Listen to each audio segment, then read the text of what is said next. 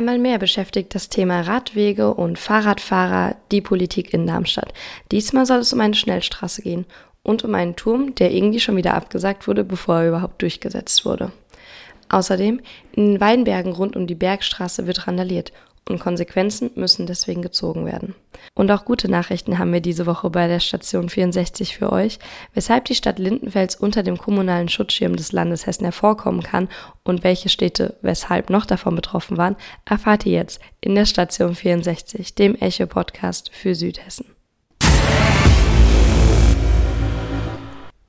Guten Morgen, guten Mittag, guten Abend, guten was auch immer, egal wo ihr seid in Südhessen, um euch den Echo-Podcast anzuhören. Mein Name ist Ann-Kathrin, das hier ist die 13. Folge des Echo-Podcasts Station 64 und wir wollen uns wie jede Woche mit den Themen beschäftigen, die euch in Südhessen betreffen. Normalerweise machen wir eine kleine Wochenrückschau, einen kleinen Nachrichtenüberblick mit drei Themen, mit denen wir uns ein bisschen ja vertieft beschäftigen. Letzte Woche haben wir ein kleines Special zur Lichtwiesenbahn gemacht in Darmstadt, weil das als sehr großes Verkehrsprojekt zuletzt durchgehauen wurde. Demnächst gucken wir auch nochmal in Richtung Politik, da da am 28. Oktober natürlich die Landtagswahlen ansteht, wie ihr bestimmt schon alle mitbekommen habt. Diese Woche wollen wir uns aber eben noch einmal mit den regionalen Nachrichten in Hessen beschäftigen. Dabei immer im Blick Südhessen, das heißt alles runter von meiner Heimatstadt Lampertheim bis nach Darmstadt, wo die Station 64 eben auch herkommt. Und deswegen wollen wir auch direkt anfangen mit dem Ratum-Projekt in Darmstadt. Es gab zuvor schon sehr, sehr viel Aufregung darum, dass eben in der Innenstadt ein großer zylinderartiger Turm, wenn nicht sogar mehrere gebaut werden sollen, bei denen die Fahrräder eben sicher verwahrt und vor allem ja überwacht werden können. Man muss sich das wirklich wie einen großen Zylinder vorstellen, bei dem die Fahrradfahrer unten reingehen und dann eben verschiedene Ebenen haben, auf denen die Fahrräder ja sehr platzsparend vor allem aufbewahrt werden können. Das hat allerdings zu sehr viel Protesten innerhalb der Einzelhändler, Apotheken und Ärzte vor allem geführt, die vergangene Woche mehr als 2000 Unterschriften gesammelt haben, um eben gegen dieses Radturmprojekt zu protestieren. Ihr Beweggrund dafür? Die Kurzparkplätze, die eben derzeit in der Innenstadt aufgebaut bzw. markiert sind, würden durch das Ratum-Projekt wegfallen und somit aus offensichtlichen Gründen das Einzelhandelsgeschäft auf jeden Fall schwächen. Die Antwort des Magistrats war bisher, dass es in Darmstadt auf jeden Fall ausreichend Tiefgaragen gebe, um eben genau solche Situationen zu vermeiden. Das hatte die Einzelhändler aber vor allem nicht überzeugt, da sie ihren Vorteil als Standort vor allem darin sehen, dass sie eben leicht zu erreichen sind und die Kurzzeitparkplätze auch zum Beispiel Rezeptpatienten einfach erlauben, schnell in die Apotheke reinzuhuschen und schnell wieder aus der Apotheke rauszuhuschen. Die Frage nach der Zustimmung der Bürger, Anwohner und der Einzelhändler in der Zeughausstraße, in der die zwei Fahrradparktürme eben errichtet werden sollten, hat sich jetzt aber eh erledigt, da der Magistrat und vor allem die Verkehrsdezernentin, Frau Barbara Botschek, das ganze Projekt jetzt schon eingestampft haben. Auch die SPD hat ihren Antrag zurückgezogen, den Fahrradparkturm oder die Fahrradparktürme durchzusetzen und somit können die Anwohner erst einmal aufatmen, da es so aussieht, als wird es noch ein bisschen dauern, bis ein klares Konzept, das eben auch durchsetzbar ist in Darmstadt, für diese Türme bestehen. Offiziell führt das die Baudezernentin Barbara Bocek von den Grünen darauf zurück, dass eben noch nicht ganz klar ist, wie hoch die Lärmbelästigung werden, aber eben auch wie hoch der Turm selbst wird, also dass es Bedenken eben auf diesen Ebenen gibt, die jetzt dazu geführt haben, dass es eben erst einmal verschoben wird, dass der Antrag zurückgestellt wird und erstmal nicht mehr im Ausschuss diskutiert werden würde, wie Erich Bauer von der UWIGA mitgeteilt hat. Und auch in Egelsbach wurde ein bisschen Fahrradgeschichte geschrieben, denn dort wurde mit dem Bau einer Schnellstraße für Fahrradfahrer begonnen, die Darmstadt und Frankfurt miteinander verbinden soll. Insgesamt wird es fünf Abschnitte geben, die bis 2022 von Darmstadt bis zum Frankfurter Sachsenhäuser Mainufer führen sollen. In Darmstadt ist noch nicht ganz klar, wo der Radweg wirklich lang führen soll. Es wird sogar darüber diskutiert, ob es nicht einen Überweg über die Gleise geben soll, also wirklich eine kleine Brücke quasi für die Fahrradfahrer. Es ist noch nicht alles geklärt. Aber die zuständigen Politiker, unter anderem eben auch Tarek Al-Wazir, jetzt als Landtagskandidat der Grünen, sind guter Dinge, dass das ganze Projekt erfolgreich wird. Es ist unter anderem geplant, dass die Straße asphaltiert wird, dass sie nachts auch beleuchtet wird, was für die Radfahrer in Südhessen ja wirklich eine Verbesserung der Situation wäre. Besonders an diesem Projekt ist vor allem, dass es eben von der Idee bis zu dem ersten Spatenstich, der jetzt eben vergangene Woche gemacht wurde, gerade einmal anderthalb Jahre gedauert hat, was für das deutsche bürokratische System schon sehr, sehr wenig ist. Die Radfahrer in Hessen können sich auf jeden Fall schon mal auf die fast 30 Kilometer lange Trasse freuen. Das Ganze wurde von der Radprofessorin Ineke Spapé aus Holland auf den Weg gebracht. Deren Motto ist einfach machen. Und ja, das hat Hessen in diesem Fall gemacht. Das ganze Projekt sieht auch vor allem in der Animation, also in dieser ja, Konzeptionsgrafik sehr, sehr hübsch aus. Es sollen nämlich anderthalb Meter für Fußgänger zusätzlich zu den vier Meter breiten Trassen hinzugefügt werden. Außerdem an jeder Gemarkung kleine Werkzeughüttchen bzw. kleine Werkzeugkästen geben, damit Fahrradfahrer das auch wirklich voll nutzen können und gegebenenfalls noch on the road quasi ihr Gefährt reparieren können. Ja, ich finde, das hört sich extrem spannend an. Sowas hatten wir hier auf jeden Fall noch nicht. Und es würde auf jeden Fall Richtung Mobilität die Vermeidung von Autos und vielleicht auch ein bisschen mehr den Umstieg von den öffentlichen, die ja zum Teil sehr überfüllt sind auf der Pendlerstrecke Darmstadt-Frankfurt, auf das Fahrrad, auf das E-Bike, auf den Roller, was auch immer, fördern. Ja, wir bleiben auf jeden Fall dran und sind gespannt, ob Sie das Ziel 2022 einhalten werden. Jetzt kommen wir zu einem etwas weniger erfreulichen Thema, denn es geht um Vandalismus. Wir hatten im Sommer schon einmal hier in der Station 64 über Weinfeste und die Weinkultur in Südhessen geredet.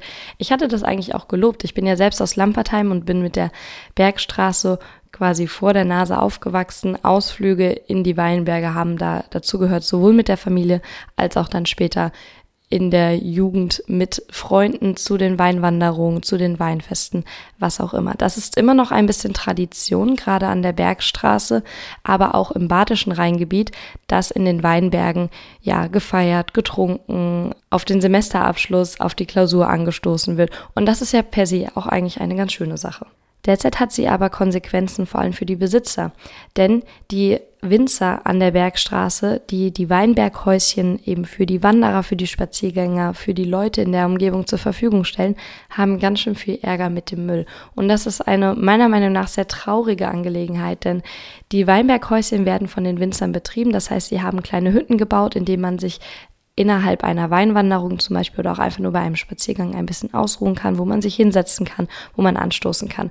Und nun ja, inzwischen wird es dafür ausgenutzt, dass Türen aufgebrochen werden, dass Weinreben ausgerissen werden, um Lagerfeuer zu machen, dass der Müll zurückgelassen wird und dass eine Art Flaschenweitwurf gespielt wird.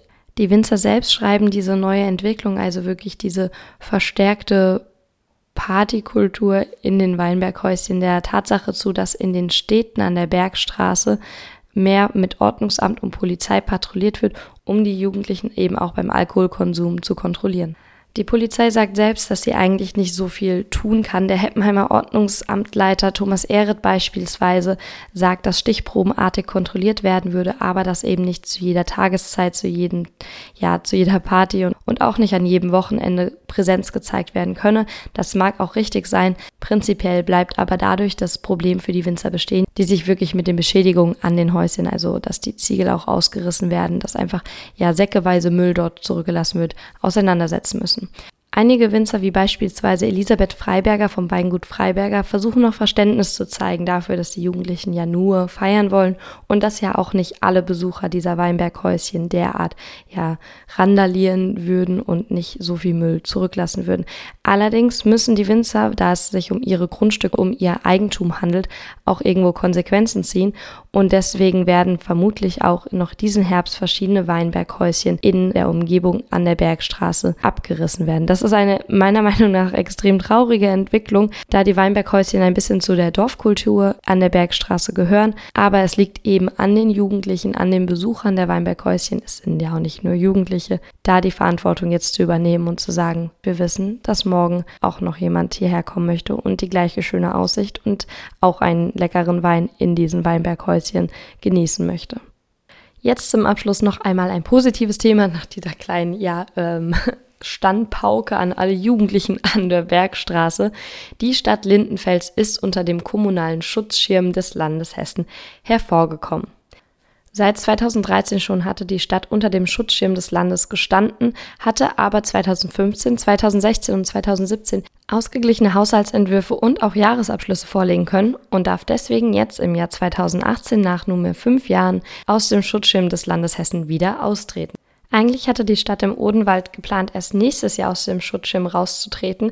Umso schöner natürlich, dass das jetzt 2018 schon geklappt hat. Hessens Finanzstaatssekretär Dr. Martin Worms, der keine Partei angehört, und die Regierungspräsidentin Brigitte Lindscheid von den Grünen waren in Lindfels zu Gast im Rathaus, um diese Entlassungsurkunde dann auch zu überreichen.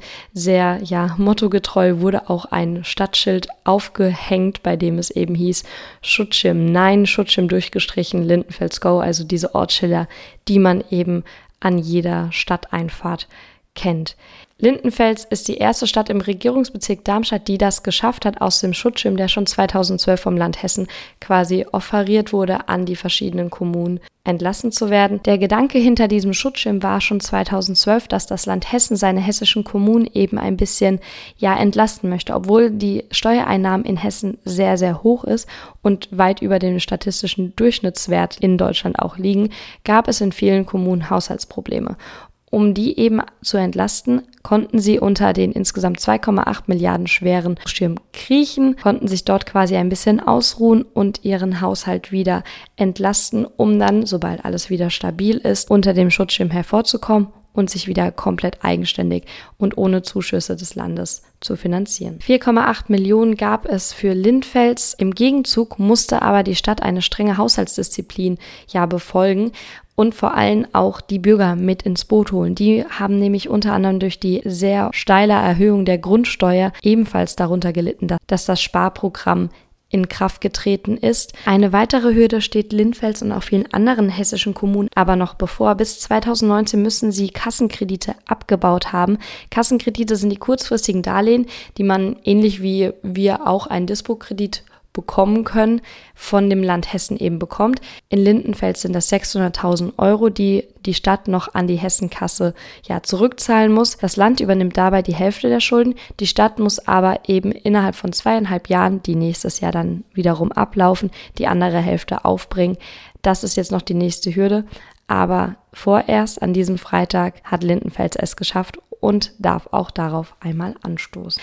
Und damit verabschiede ich euch und auch mich selbst dann einmal ins Wochenende. Ich wünsche euch ein schönes, hoffentlich nicht das letzte, aber es sieht ja wettertechnisch leider danach aus, goldenes Oktoberwochenende. Und wir hören uns nächste Woche wieder, wenn es heißt Station 64, der Echo-Podcast für Südhessen.